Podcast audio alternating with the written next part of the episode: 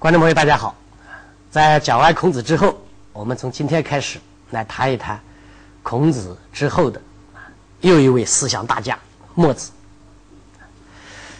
前两年呢，有一部电影叫《墨公》，我一看到这个电影的名字的时候呢，就觉得这个电影的名字啊，有一点和和和这个墨子在啊对着干，在跟墨子搞笑啊。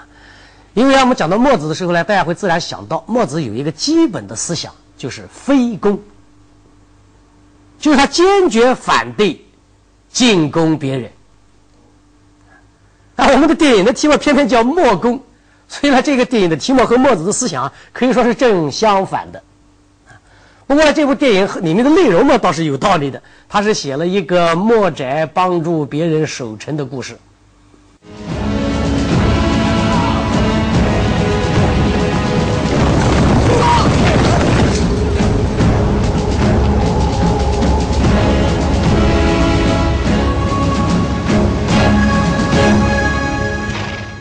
现代汉语里有一个词叫“墨守成规”，啊，这个“墨守”两个字实际上就是来自于墨子，因为墨子特别善于守城，他自己啊，是吧？发明了一套啊守卫城池的办法，所以说他可以说是一个防御的一个专家，因此后来就有个词叫“墨守”，后来呢，我们把这个词的后面又加了两个字“成规”。啊，这个“成”字呢，既可以理解为成就的“成”，就是过去的规矩；也可以理解为啊，可以写成这个成功的“成”，就是已成的规定啊。呃，这这个“墨守成规”这两个“成”字啊，都可以成为一个一个词啊。那么这个词一一弄了以后呢，就变成一个贬义词了啊，表示固步自封，表示不敢创新啊，表示这样的一种东西。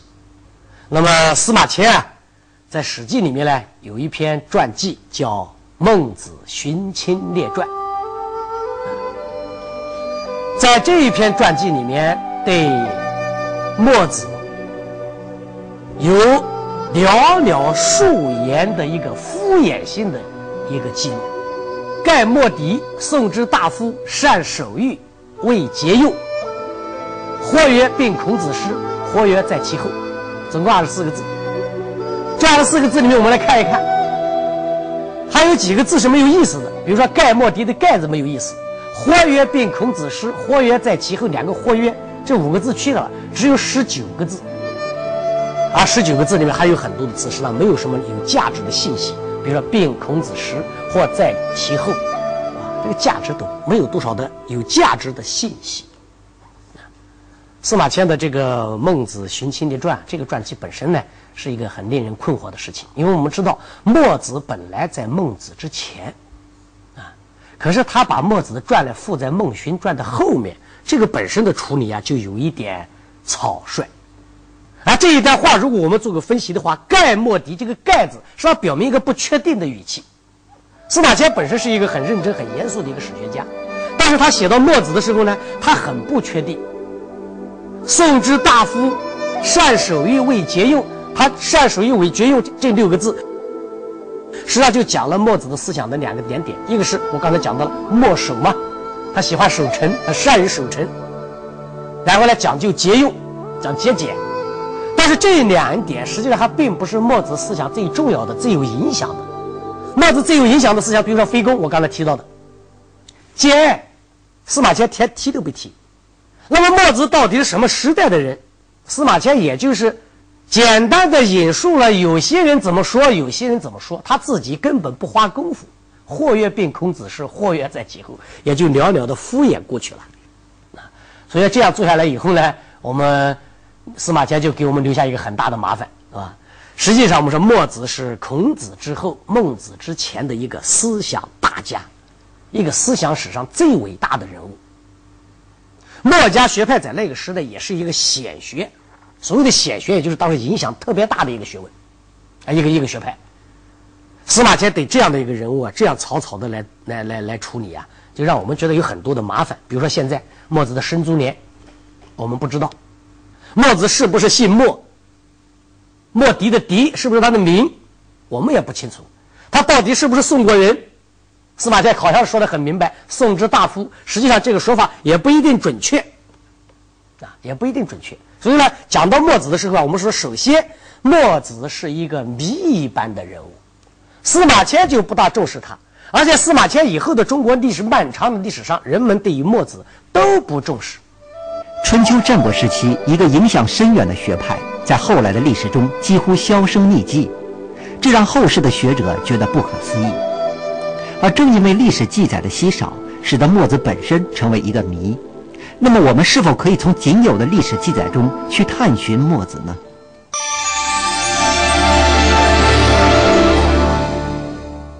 那么，经过宋的这个这个清代以后啊，我们学者们啊对他的一些考证，认为墨子是微子之后。既然是墨子是微子之后，那我们就知道了，因为孔子也是微子之后啊。所以我们可以讲，他和孔子是同祖，有共同的祖先。微子的第十六代孙是宋桓公，宋桓公有两个儿子，长子叫穆仪，第二个儿子叫资父。不过呢，这个长子呢不是正妻所生，是庶出。那么第二个儿子资父呢是正妻所生。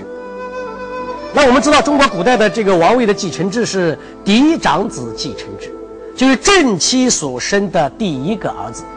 可是到了宋桓公时，这个晚年啊病重了，快要死的时候呢，这个太子之父啊，到了父亲的病榻之前，跟父亲请求，啊，说是我的大哥啊穆仪啊，比我年长，而且非常仁德。我希望父亲能够立他做太子，让他做继承人，让他继承宋国国君之位。那么宋桓公听了这个儿子的这样的说法嘛，也表示接受，就把这个穆仪叫过来，告诉他想立他做太子。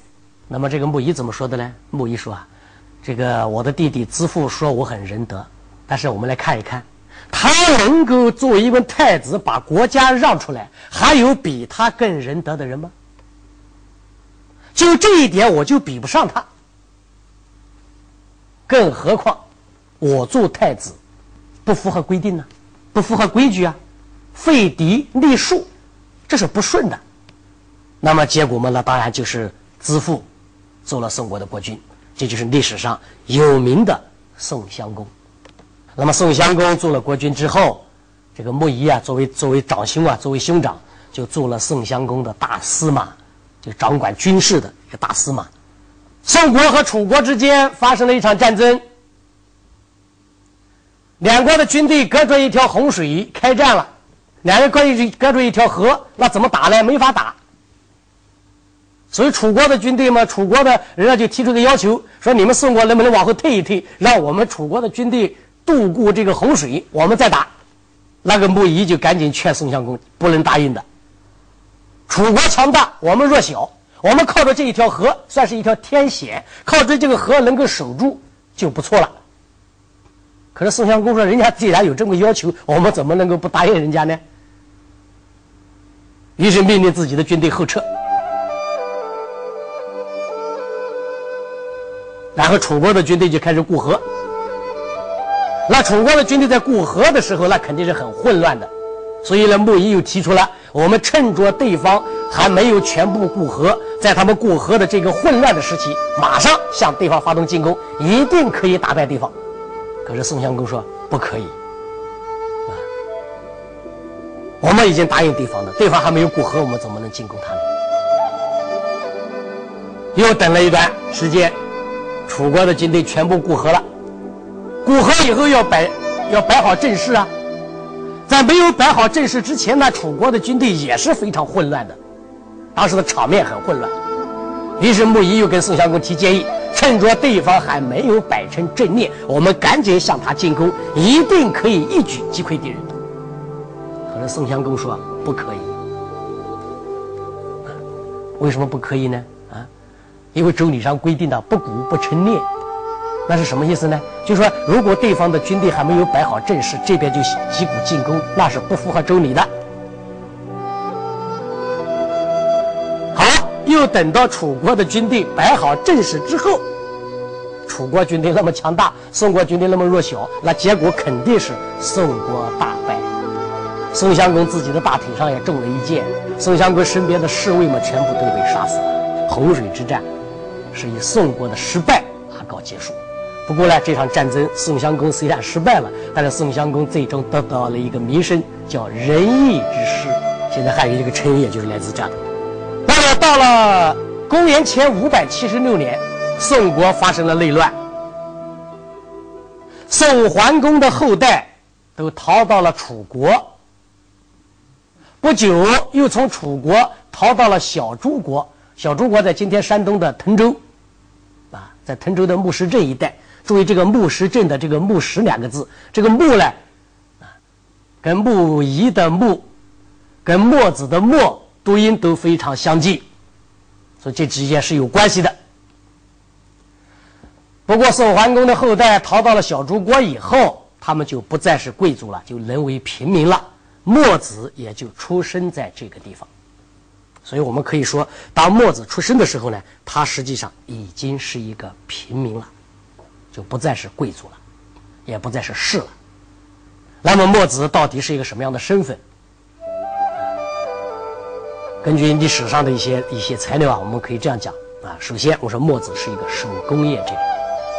具体的讲，他可能就是个木匠。《韩非子》上面呢有这么一段记载啊，说是墨子呢用竹子和木头啊，用三年的时间。造成了一个小鸟木鸟，三年而成，三年才做好。但是呢，非一日而败，飞了一天，这个小鸟，这个木头做的小鸟就毁坏了。那弟子们很佩服老师啊，说老师啊，你太厉害了，你的手怎么这么巧啊？竟然能够用木头造成一只飞鸟，还能够在天上飞一天，真不简单。可是墨子怎么说的呢？墨子说：“不行啊，我比不上那些造车的人呐。那些造车的人，用一尺长的小木头造了一个车力，车力啊，就是车上的一个小配件吧。啊，造这么一个小配小配件，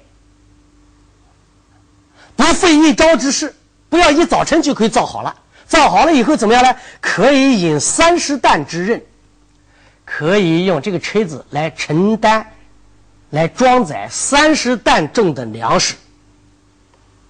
而我呢，用三年的时间造一个小鸟，一天就坏了。人家用一天造的东西引三十担重的东西，而且是多少年都不坏。所以相比而言，我不如那些。造车的木匠啊，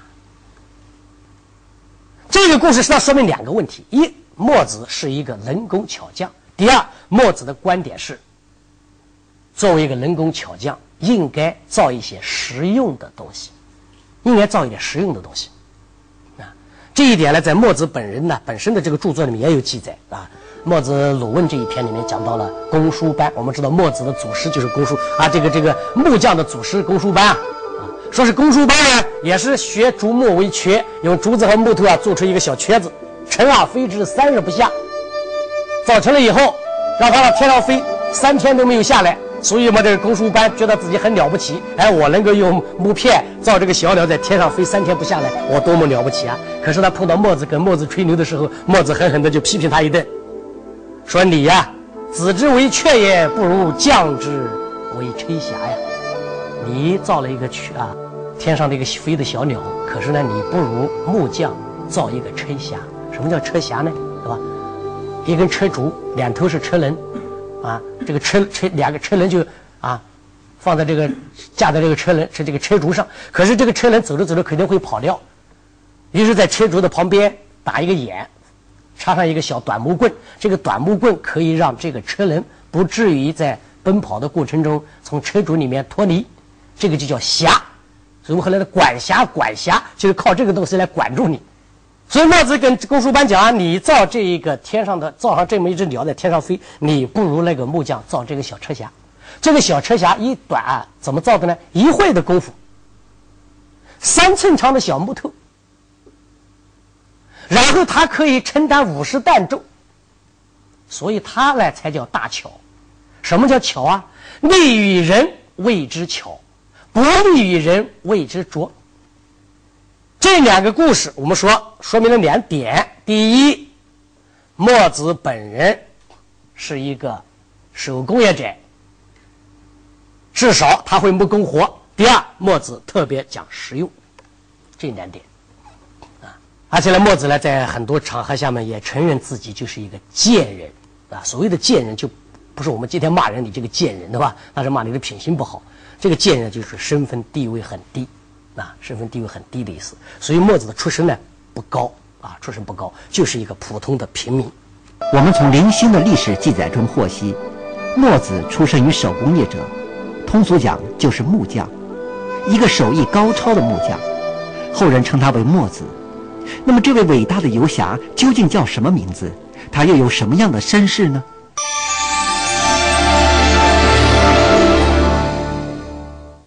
墨子这个人的姓氏也很有意思。据有的学者考证，自古及今，除了墨子之外，没有第二个人姓墨。没有第二个人姓墨。那也就是说，在历史上只有一个人啊，就是这个墨墨子，只有他姓墨。所以呢，关于他是不是姓墨，这个墨是不是他的姓，学术界呢是有一些不同的看法的。有人说他叫墨翟，有人说他叫翟乌。叫莫迪那就姓莫名迪；叫迪乌呢，那就是姓迪名乌。这两种有两种不同的说法。那么莫这个这个到底是不是他的姓？钱穆先生呢有一个说法，啊，很有意思。他说：“墨呢，这个实际上不是一个姓，它是古代的一个刑法。古代有一个刑法叫秦刑，在脸上刻上字，或者是刻上一些图案，然后呢，在这个字和图案上再涂上墨水，再涂上墨，就是脸上刺字啊，并涂上墨，这叫做秦刑。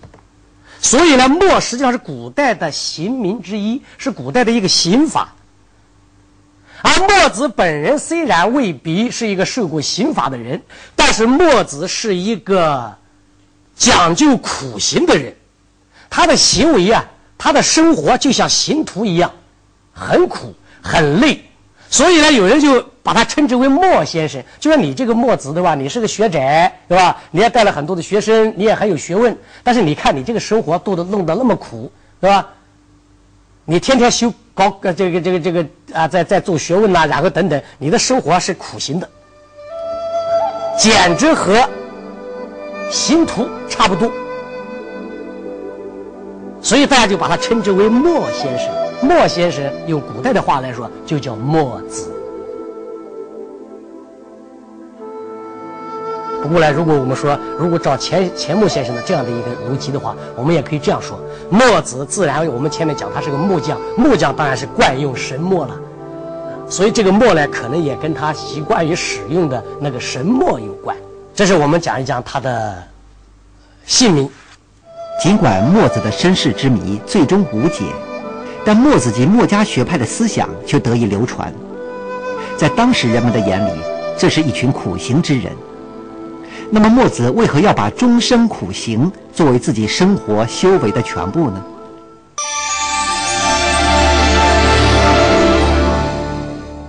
那么我们刚才讲到了呢，墨子是一个特别讲究苦行的人，这一点在庄子里面呢有啊一个庄子在天下篇里面啊对墨子的苦行呢有一些特别生动的形象的说明。他说墨子这个学派啊都以求贺为一，以奇绝。为福，日益不休，以自苦为己。穿着简朴的短衣，脚上穿的是什么呢？是木屐和草鞋，日益不休，白天黑夜都不休息，拼命的劳作，手工业者嘛，拼命的劳作，以自苦为己。他们把修行啊的一种方法，就认为怎么样让自己的生活非常的辛苦。那怎么样才能体现最高的境界？这就是苦行。而且嘛，还有个理论：不能如此，非与之道也，不足为墨。如果你想到墨子那个地方去求学，要做墨子的学生，或者要加入墨家这个学派，成为墨家学派的一员。你如果不能够做到日益不休、自苦为极，那么你就会被开除的。你不足为墨，你不值，你称不得为墨者。这样的一种自苦的人，这样的一种苦行的人，为什么要这样做？因为墨子有担当天下的精神。所以呢，后来的梁启超啊，在《先秦政治思想史》里面有这么一段话。他说：“古今中外的哲人里面，同情心之厚，义务观念之强，牺牲精神之富，积独而外，墨子而已。在人类的历史上，在古今中外的所有的哲人里面，要比谁更有同情心，要比谁更有义务的观念，要比谁更有牺牲的精神，两个人呢？”一个就是基督，一个就是墨子。那么墨子到底具备什么样的人格？具有什么样的一种精神？他又有哪一些行为和一些思想，以至于被梁启超推崇为基督而外，墨子一人呢？他的这样的一种感人的精神。他的这样的一种牺牲的精神，他的这样的一种义务的观念，他的那种深厚的同情心，表现在什么地方呢？我们下一章再讲。谢谢大家。